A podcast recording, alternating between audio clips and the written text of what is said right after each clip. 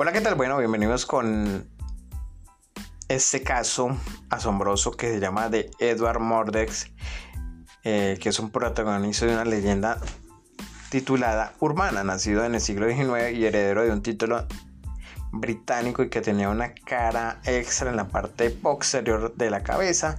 Dicha cara duplicada no podía ver, comer ni hablar en voz alta, pero se decía que ella se burlaba mientras Mordix estaba feliz y sonreía mientras Mordix lloraba.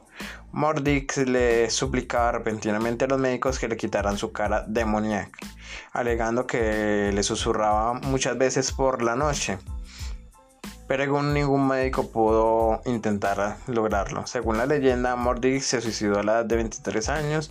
La primera descripción conocida de Mordix se encuentra en un artículo de 1895 del Boston Post, escrito por el escritor de ficción Charles Hollis El artículo describe una serie de casos de lo que Hilders llama fenómenos humanos, como una mujer que tenía la cola de un pez, un hombre con el cuerpo de una araña y un hombre que era medio cangrejo y Edward Mordix.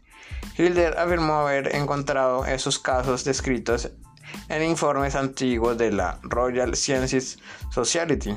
No está claro si una sociedad con este nombre incluso existió realmente. El artículo de Hilder no era ficticio y probablemente el periódico lo publicó como un hecho simplemente para aumentar el interés del lector.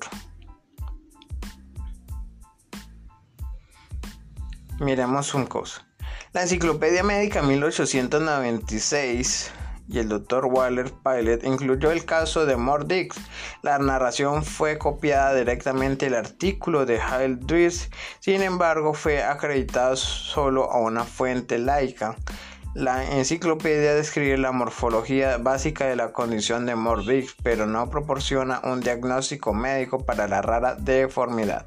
Tal defecto congénito podría haber sido una forma de Craniopagus paristute, una cabeza gemela parásita con un cuerpo no desarrollado.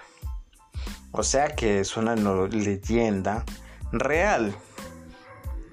En la cultura popular se dice que Mordix ha sido tema de varios textos, obras de teatro y canciones. Mordix aparece como los dos casos muy especiales en una lista de 10 personas con miembros o dígitos adicionales en la edición de 1976 de The Book of Lights. Tom White escribió una canción sobre Mordix titulada por Edward para su álbum Alex 2002. Bueno, esto los quería comentar. Eh, no se tiene mayor información sobre este caso más, pero es un caso que ustedes lo pueden investigar. La verdadera historia de Edward Mordix, el hombre con dos caras. Esto y mucho más aquí a través de salud mental y bienestar a tu alcance.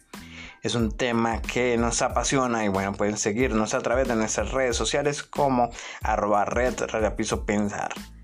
También estamos en Telegram como arroba redpensar. Así que para la próxima eh, continuamos con nuestro tema sobre inteligencia emocional. Chao, chao. Hasta la próxima.